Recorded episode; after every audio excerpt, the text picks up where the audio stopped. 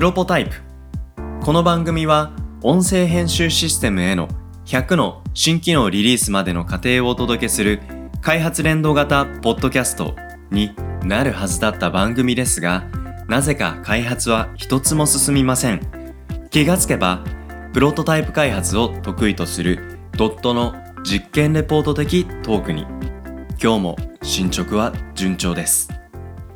今日のテーマはドット防災訓練です。浅井さん今日もよろしくお願いしますよろしくお願いします。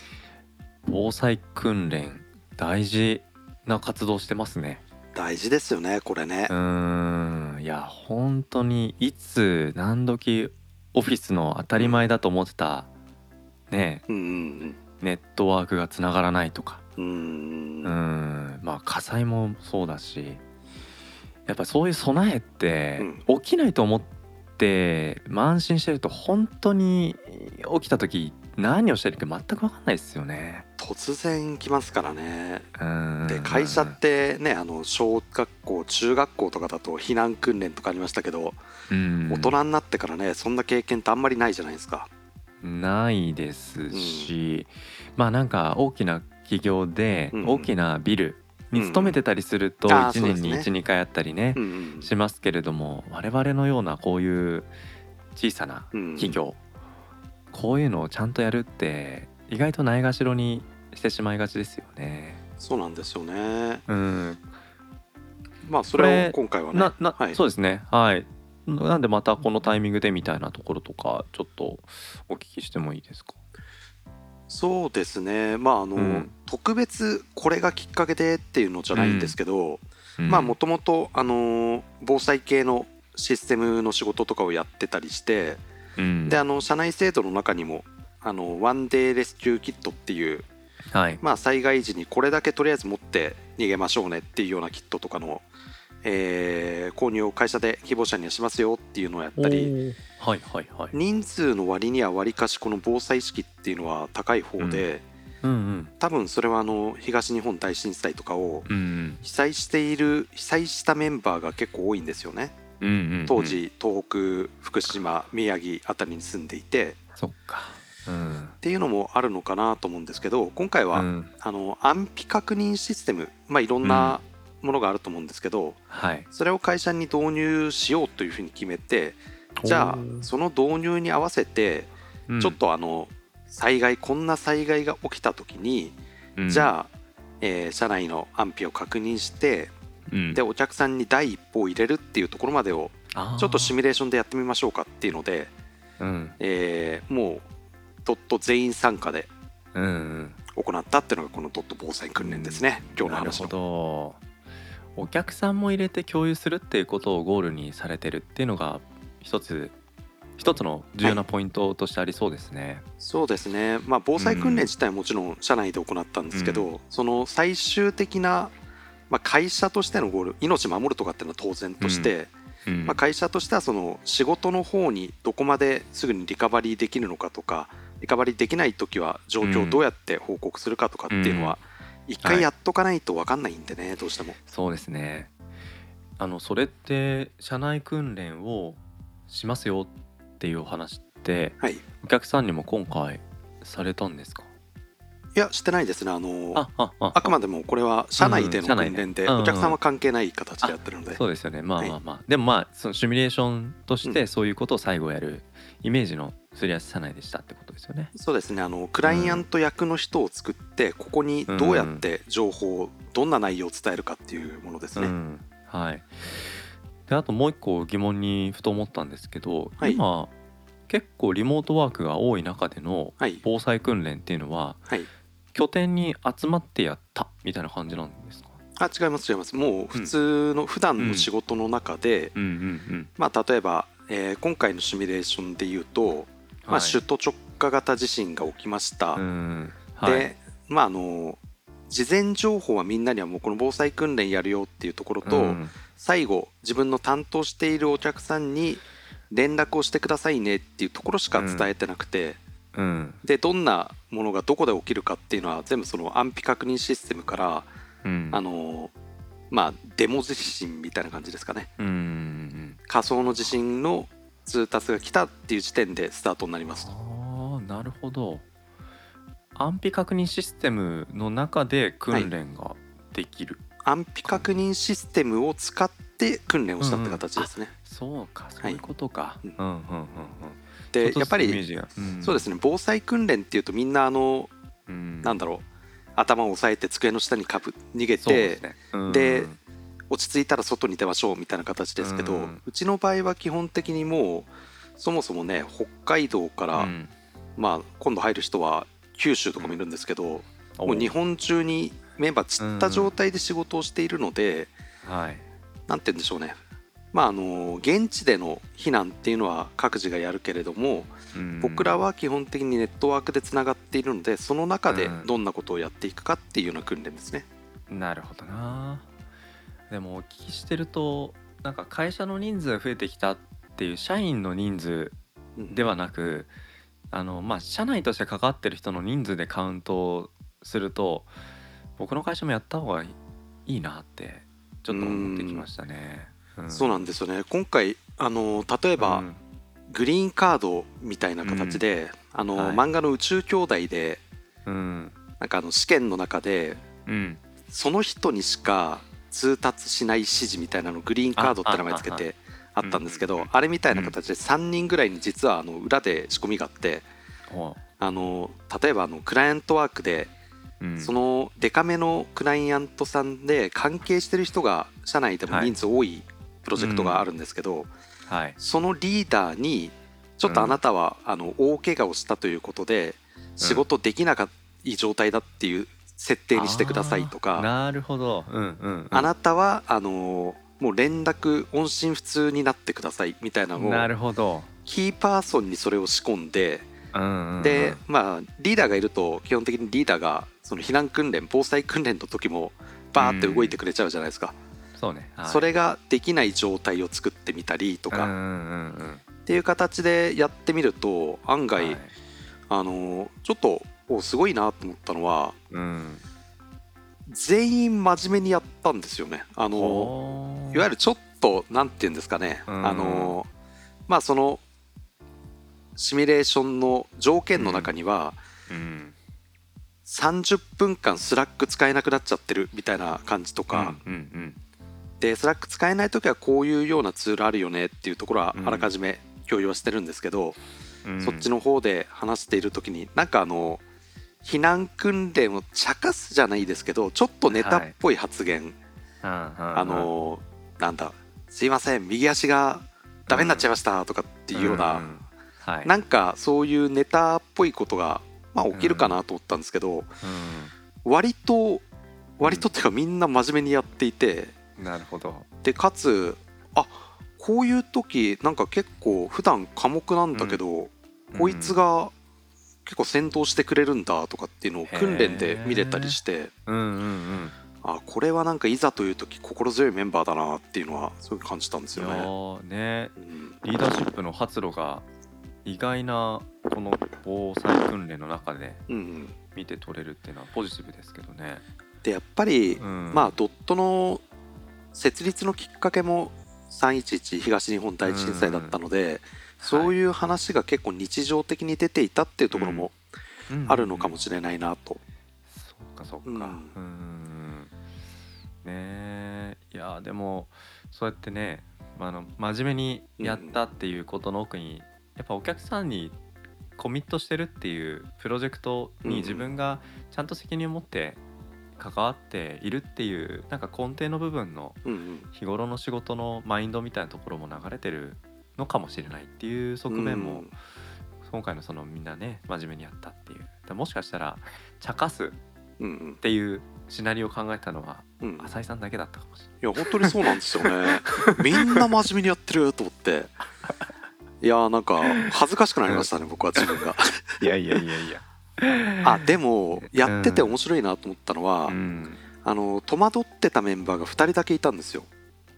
はい。でその戸惑ってたっていうのは、あのうちのミャンマー人メンバーの2人なんですけど、はいはいはい。あの終わった後にちょっと話をしてたら、うん。ミャンマーだと避難訓練っていうものがなくて、はい。こういうなんか災害が起きた時のうん。シミュレーション訓練とかってのはあの生まれて初めてやったって言ってて、そっか。え？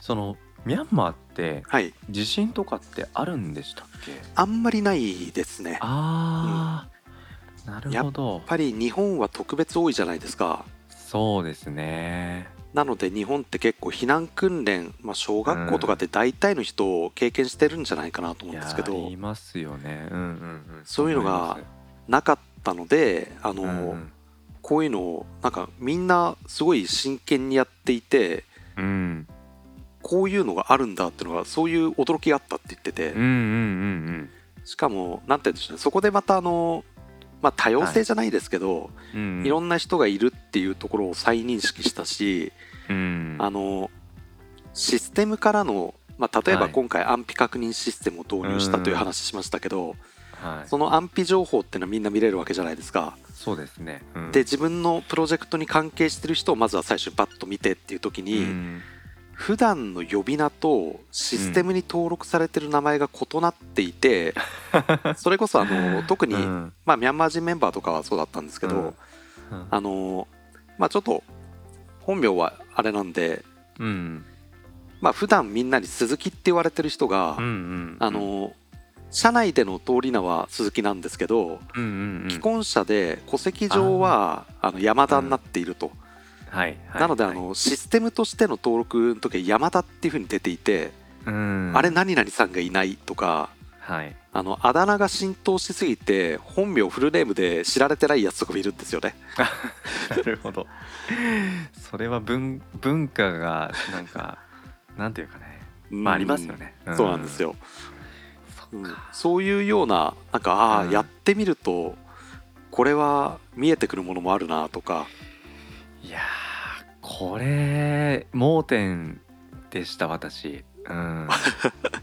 なんかはい。選択さその名字を選結婚後も選択できるとか、うんうんあとはその各国ごとに名前の作りって全然違うじゃないですか。うーん。なんかミドルネームがあったりとか、まあなんかそういうので普段ショートバージョンで呼んでる名前とか、うんうんあと例えば中国の方とかでも、うん。なんかあのカタカナで呼び合う、なんか名前が別であったりとか、うん一致しないですよね。そうなんですよね。普段ワンさんワンさんって呼んでたら「お」って書いてあってもなんか一致しない時だってありますよね、うん。そんな感覚なんだと思うんですよね。ねえそっか。うん。でもそういうその想定外とか戸惑いっていうところがどこに生まれるのかっていうのを把握することがこの防災訓練の一つ重要な目的だったりしそうですね。ますよね。うん。でそのお客さんに報告する時も、うん。あの何を報告しなきゃいけないねっていうのは何も言わずにとりあえずやったんですよ。うんうんうん。で結局これとこれとこれこの情報は必要だよねっていうのを全員で考えてほしくて。うん。で結果的になんかあの初めに一発第一歩を入れた人のやつを参考に、うん。あの他のプロジェクトでもやってみたり、うん。あるいはなんかちょっとあの第一歩の伝え方このプロジェクトではこうだったけどこっちではこうだったよねと、これはこうした方がいいよねみたいな話とかが終わった後に出たり、うん。いやーいいいいチームだなと思って見てましたね。そっか。じゃあ今回も結局ドットのメンバーがいいメンバーだっていう結論で終わっちゃう。悔しいな。でもこれ多分、うん。僕らがあの弱いなっていうところは、まあ、これある意味誰でもそうなんですけどうん。今ってあのインターネット回線というか基地局がダメになった時に、うん。あの特に多拠点展開しててはい。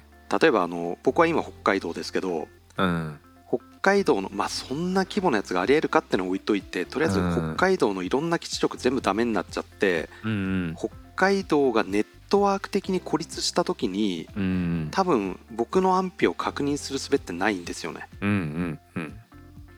まあそういう時にどううん。ね、ネットがダメになった時ってうん。一体今の現代人はうんどうやって生きていけばいいんだろうっていうのは ちょっと想像したら怖くなりましたいね。やー確かになうん。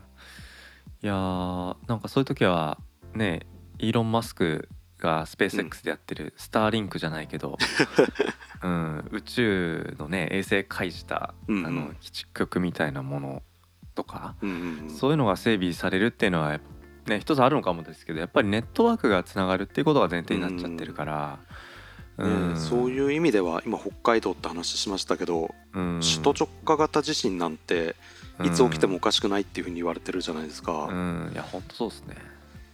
まあ多拠点展開って今もうしとかないと怖いですようん。ね、そうですね、うん。いやだしあのプロポも長崎はい、香川三重うんうん、名古屋あとはどこだ？北海道にもいます、うん、北海道にいました。そうそうそう。うんいますから、うん。まあやっぱり、仮にね粗崎さんがうん。ダメになっちゃったとしても指揮系統が生きてるっていうのは心強いですよね、そうですけどね、まあまあそううん。まあ 実際でも僕がいなくなったらどうなるかって ちゃんと想像したことなかったから、うん。うん、まあでも一応プロセス整備っていうのはね、うんうん。ちゃんとしてるんでそれに沿ってやってくれる人っていうのはいるからいいんですけど、うん。うん。まあでもやっぱりこういう取り組みすることで見えてくるいい意味での、まあ、会社のそのよ弱さ、うんポジティブにどこを整えないと、まあ、事業継続とかあとはコミ,、ね、コミュニケーションお互いの生存確認とか、うんうん。家族も含めてとかって思うとねうん。関係者結構多いですよね。ですね。なんかこの辺りは、うん。まあうん、コストと捉えまあコストっちゃコストなんですけど、うん。はい、ただ必要なねコストって考えをしていかないと、はい。まあいざという時一発で潰れちゃうなと思ったので、まあ今後もねねまあうちは30人に満たないちっちゃい会社ではありますけど、うん。まあこの辺強化してお客さんにも安心感は持ってもらいたいので、そうですうん。ね、まあ継続はしていきたいなと思ってます。はい。なんかもっと身近なことで言うとまあもう来年の冬とかいつうん。停電がいつ起きるかなわからないうんとかありますよね、電力需給で。うんうん。そうそうそう。で今僕もねオンライン収録とか散々やってるんでうん。家に電力が来なくなった時にどうすんだみたいので結構家の中にパソコンとネットルーターには、うん。あのー蓄電機能を挟んでたりみたいなことをするんですけど、うんうん。うん、そういうことだけじゃなくてねだから今事務所に整備があるだけじゃなくて自宅に整備があるっていうこともすごくポイントだと思うんですよね。うんだから生活と仕事っていうのがすごく一体化してきてる中でどう生活と仕事をうんうんその継続的にさせるのかリカバリー力を、うん、担保させるのかっていうのはこれはやっぱ会社とね個人の生活っていうところを、うん、密接に文脈解いていかないと、うん。いけないですよね。ですね。今粗崎さん言ったもううん。普段の暮らしと仕事がうん、境目がどんどん曖昧になってるじゃないですか、ね。うんだからなんか我々ぐらいの規模の会社でこんな取り組みしてる、こんな取り組みしてるっていうのをなんか発信することで、ああ、うんなんかあのそんなね何百万もかけてのことじゃなくて、うん。こういうことでも確かにこれだったらすぐうちもできるみたいなそういう輪を広げていけたらいいですよね。そうですよね。ううん。ん。で組織は小さいけどそこで取り組んでいることの知恵とか、うんあのナレッジがね組織間同士で共有されてると、うんなんか一社だけでは気づけないようなことにもうんうん先回りできる心強さありますよね。うんそういうなんかオープンなねうんなんかコミュニティみたいのはこの先重要になってくる気がしました。はい、うん、はい。すごい大切な取り組みだなと思いました。ありがとうございます。ありがとうございます。ありがとうございます。今回はドット防災訓練についてお届けしました。ありがとうございました。ありがとうございました。